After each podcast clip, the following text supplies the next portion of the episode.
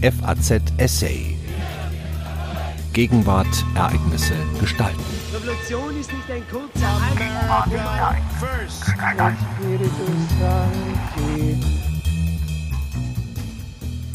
Demokratie jetzt.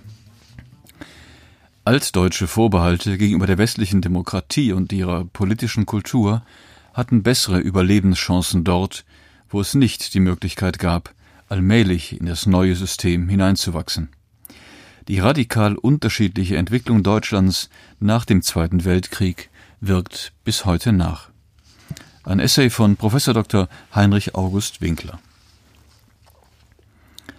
Der Reichsminister des Inneren, der Sozialdemokrat Eduard David, sparte nicht mit Superlativen, als er am 31. Juli 1919 im Deutschen Nationaltheater in Weimar die Verabschiedung der Verfassung des Deutschen Reiches mit den Worten feierte Nirgends in der Welt sei die Demokratie konsequenter durchgeführt als in dieser Verfassung. Die Deutsche Republik sei die demokratischste Demokratie der Welt. Unter dem Eindruck des Scheiterns der Weimarer Republik in den Jahren 1930 bis 1933 fallen die Urteile der Historiker und Juristen meist sehr viel kritischer aus. Aber nur vom Ende her zu urteilen wäre einseitig, und das gilt erst recht für die Behauptung, die erste deutsche Republik sei vor allem an ihrer Verfassung gescheitert. Die Weimarer Reichsverfassung ist der rechtsförmige Niederschlag der deutschen Revolution von 1918-19. Diese Revolution ist nicht als eine der großen klassischen Revolutionen wie die amerikanische Revolution von 1776 oder die französische Revolution von 1789 in die Geschichte eingegangen. An sozialer und politischer Radikalität blieb sie weit hinter der Revolution der russischen Bolschewiki vom November 1917, der sogenannten Oktoberrevolution, zurück. Es konnte auch gar nicht anders sein. Für eine Politik der Tabula rasa war Deutschland nicht nur industriell viel zu entwickelt. Es war 1918 auch ein viel zu demokratisches Land. Die Deutschen kannten am Ende des Ersten Weltkriegs seit rund einem halben Jahrhundert das allgemeine gleiche Reichstagswahlrecht für Männer. Im Herbst 1918 ging es vor allem um eines, um mehr Demokratie. Es ging um das Frauenwahlrecht, um das allgemeine gleiche Wahlrecht in den Einzelstaaten, Gemeinden und Kreisen, um die Verwirklichung der parlamentarischen Demokratie in Reich und Ländern. Das Deutsche Kaiserreich war bis zum Oktober 1918 eine konstitutionelle, aber keine parlamentarische Monarchie. Der Reichskanzler hing vom Vertrauen des Kaisers ab, nicht von dem des Reichstags. Die Verfassungsreform von Oktober 1918 änderte diesen Zustand. Fortan bedurfte der Reichskanzler des Vertrauens des Reichstags. Die späte Parlamentarisierung des Reiches war ein Zugeständnis an die westlichen Siegermächte, vor allem an die Vereinigten Staaten von Amerika. Von großen Teilen der militärischen Führung, oben an der Seekriegsleitung, wurde der Verfassungswandel ignoriert, so dass er mehr oder minder nur auf dem Papier bestand. Deswegen folgte der Revolution von oben im November die Revolution von unten. Der zeitliche Zusammenfall von Demokratisierung und Niederlage wurde zur schwersten Hypothek der ersten deutschen Republik, ja zu einer der tieferen Ursachen ihres Scheiterns. Die nationalistische Opposition von rechts bekämpfte die Demokratie von Weimar von Anfang an als die Staatsform der Sieger und als ein undeutsches System, eine Diffamierung, die vor allem im Zeichen der großen Depression der frühen 30er Jahre viel Anklang fand. Die deutsche Revolution von 1918-19 trägt den Stempel der Zusammenarbeit der gemäßigten Teile von Arbeiterschaft und Bürgertum. Auf die Weimarer Verfassung trifft dasselbe zu. Sie war das Werk der seit Februar 1919 regierenden Weimarer Parteien.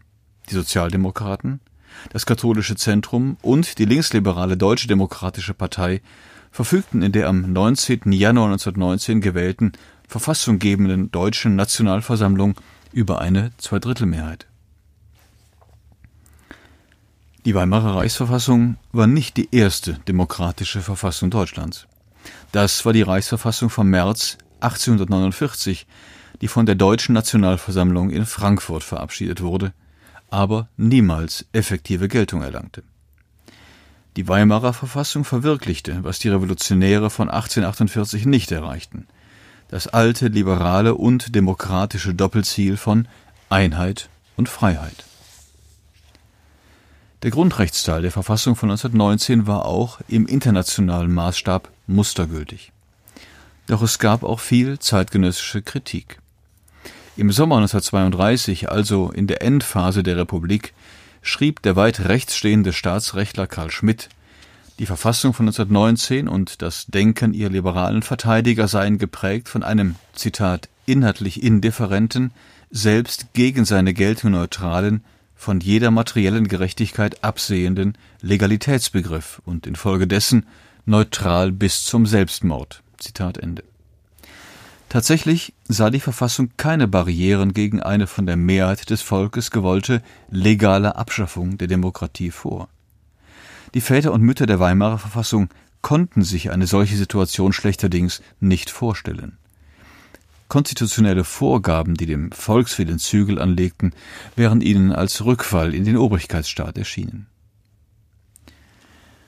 Zu den besonders umstrittenen Teilen der Reichsverfassung von 1919 gehörte die Machtverteilung zwischen der Legislative und der Exekutive, genauer gesagt zwischen Reichstag und Reichspräsident. Der mit umfassenden Vollmachten ausgestattete Reichspräsident konnte sich, wie der Reichstag, auf ein direktes demokratisches Mandat stützen.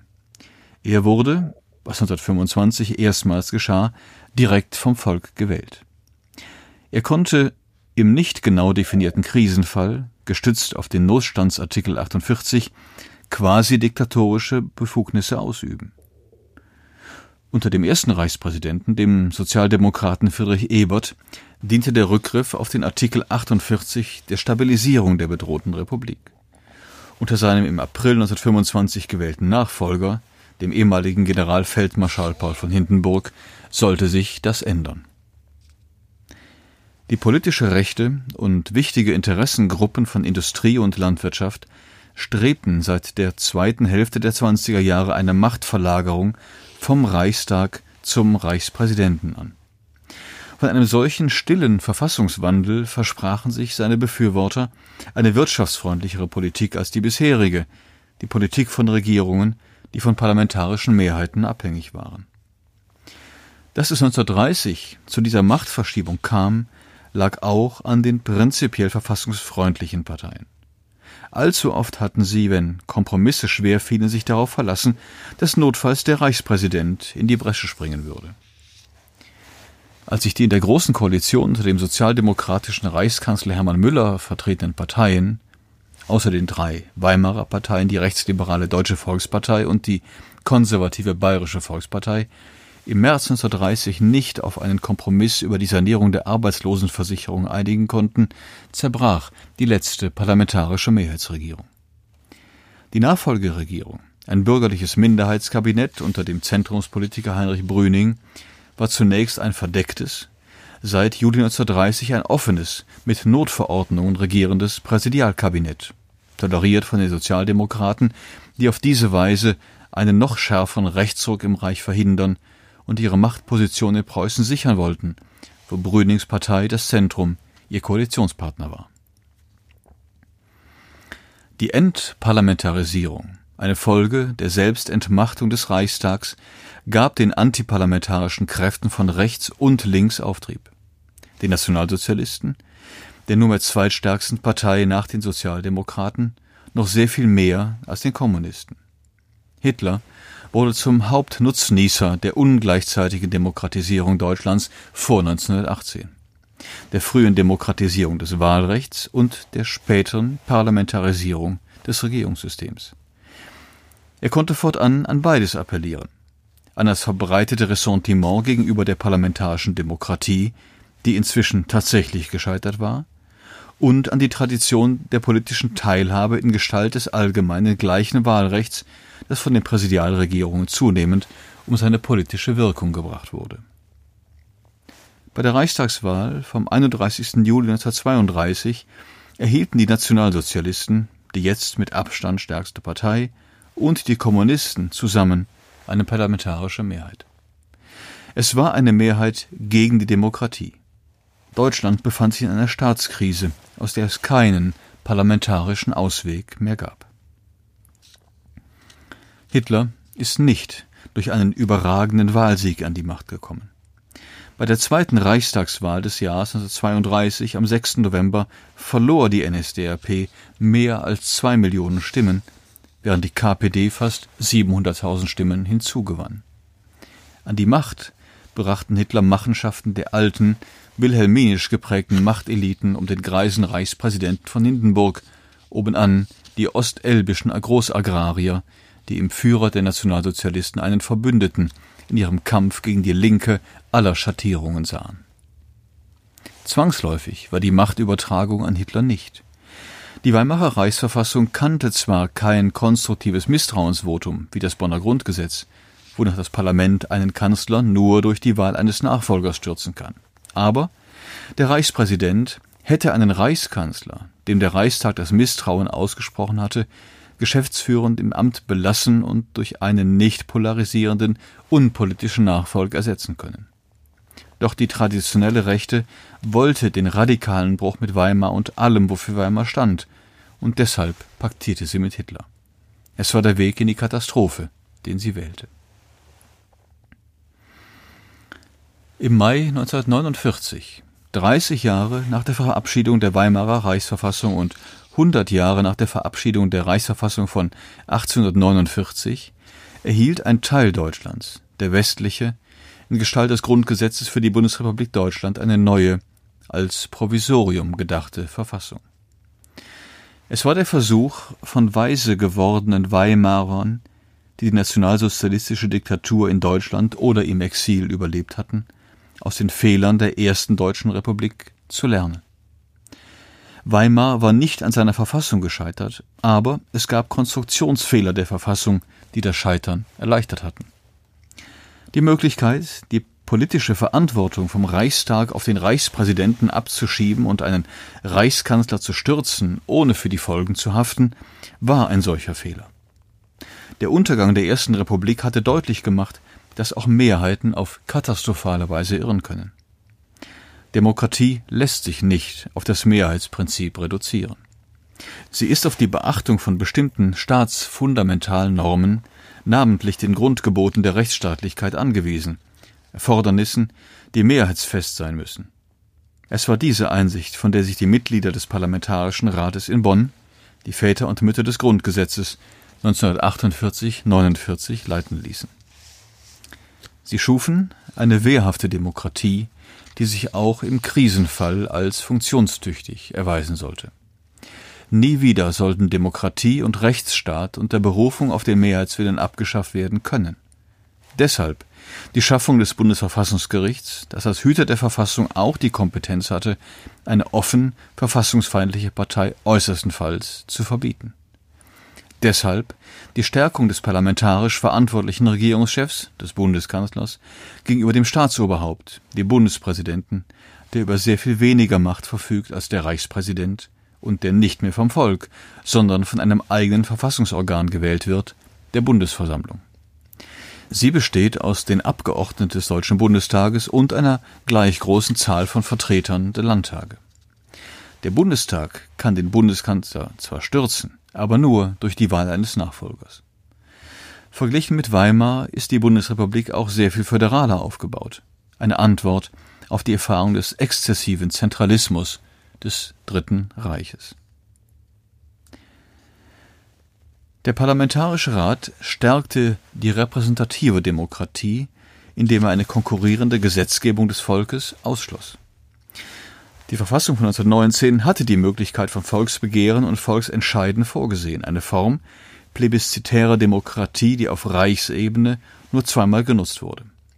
1926 beim Volksentscheid über die Enteignung der Fürsten und 1929 beim Volksentscheid über den Young-Plan, einem Reparationsabkommen. Beide Volksentscheide führten nicht zum Erfolg, trugen aber zur Schwächung der parlamentarischen Demokratie bei. Die Gefahr, dass es bei einem Volksentscheid zu einer Allianz der Antipoden, also einem Bündnis von Kräften kommen kann, die sich nur in der Negation einig sind, war im Sommer 1931 bei einem von der politischen Rechten initiierten Plebiszit zur Auflösung des preußischen Landtags deutlich geworden. Damals hatten sich Nationalsozialisten, Kommunisten und andere Gegner der Weimarer Demokratie zusammengetan, um die sozialdemokratisch geführte Koalitionsregierung des größten deutschen Staates zu Fall zu bringen.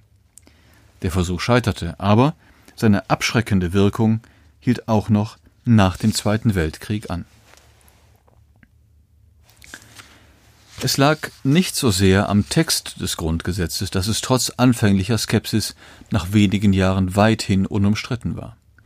Es war vielmehr die Verfassungswirklichkeit der Bundesrepublik geprägt durch das Wirtschaftswunder und die rasche Integration des jungen Staates in die Gemeinschaft der westlichen Demokratien, die der politischen Ordnung der Bundesrepublik zu wachsender Akzeptanz verhalf, ja so etwas wie Verfassungspatriotismus aufkommen ließ.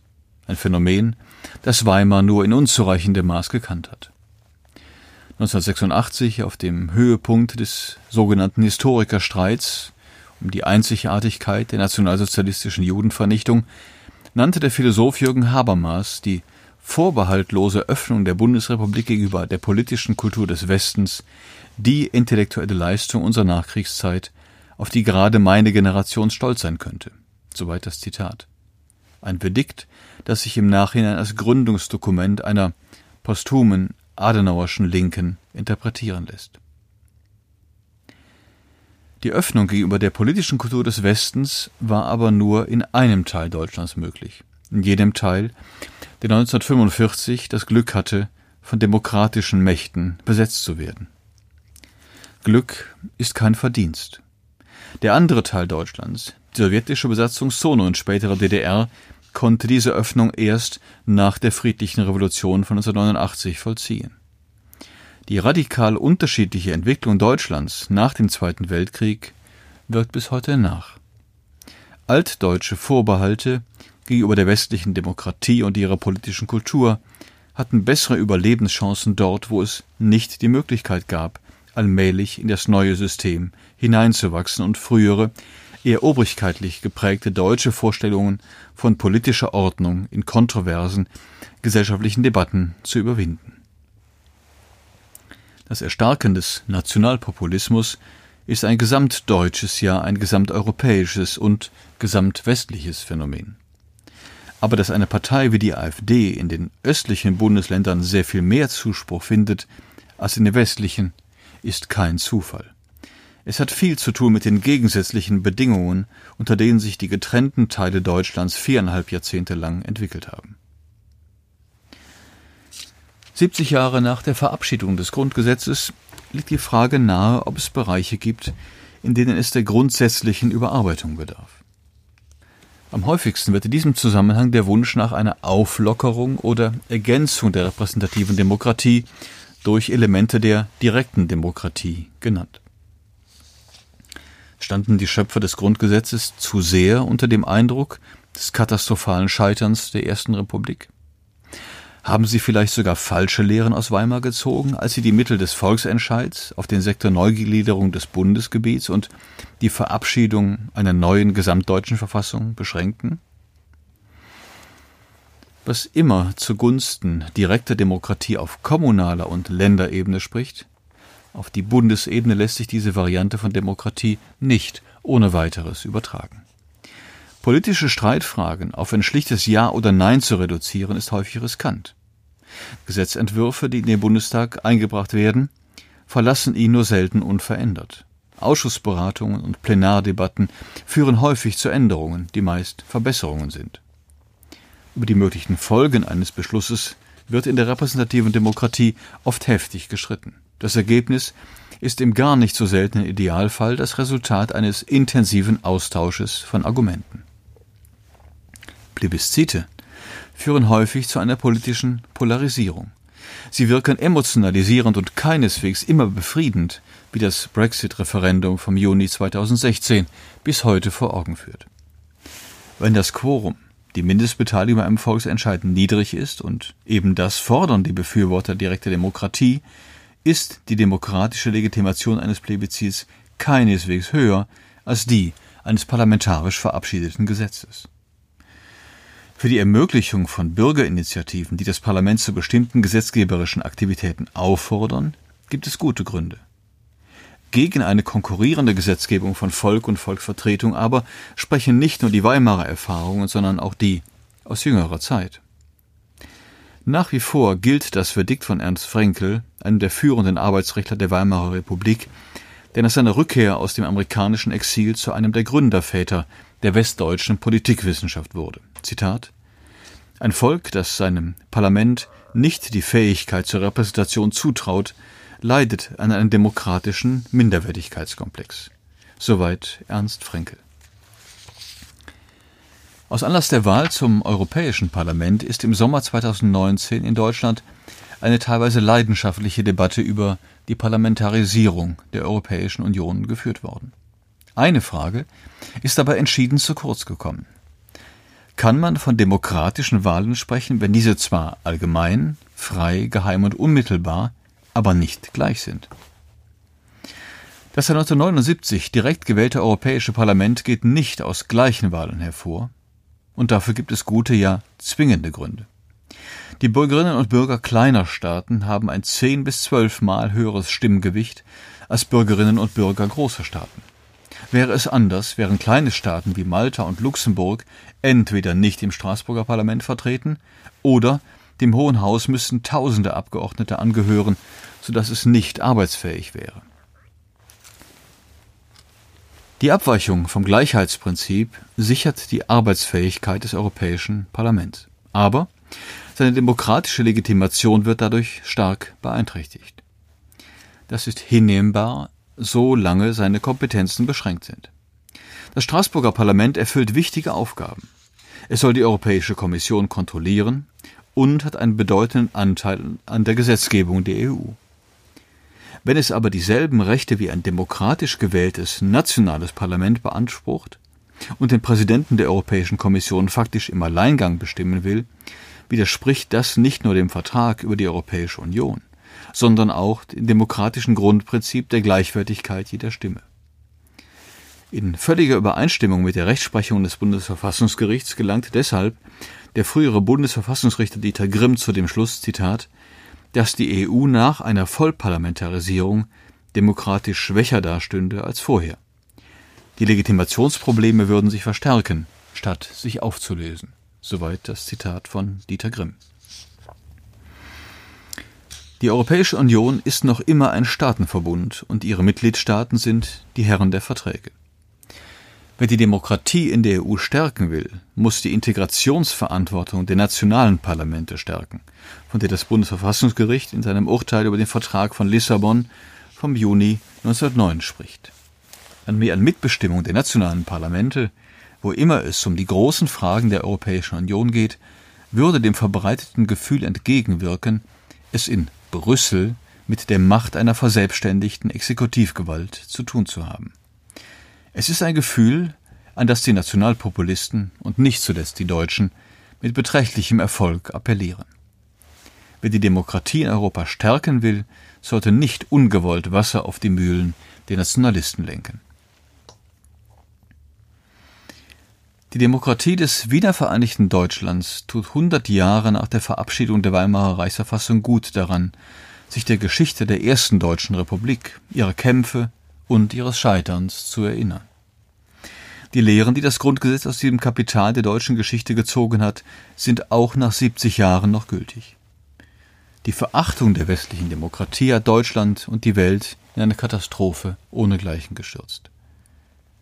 Verblendeter Nationalismus kann sich auch in anderen als offen faschistischen oder nationalsozialistischen Formen zeigen, und militante Intoleranz gibt es nicht nur in rechtsradikaler, sondern auch in vorgeblich antifaschistischer Ausprägung. Es gilt, den Anfängen zu wehren, und es sind längst nicht nur Anfänge, mit denen wir es heute zu tun haben.